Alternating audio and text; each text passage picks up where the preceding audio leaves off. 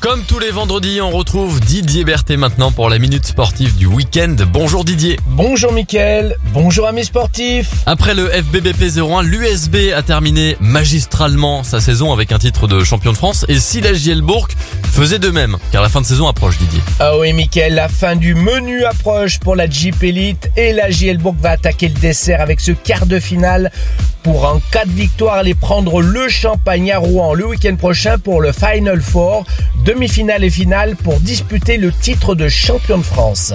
Mais si la jeu connaissait pratiquement son adversaire il y a quelques jours qui devait être Strasbourg, il se pourrait que finalement le club burgien se déplace lundi soir à Monaco car les Monégasques enchaînent bizarrement les défaites et dégringolent au classement passant de la première place il y a quelques semaines à la troisième et voire la quatrième perdant même le point avérage sur les Strasbourgeois.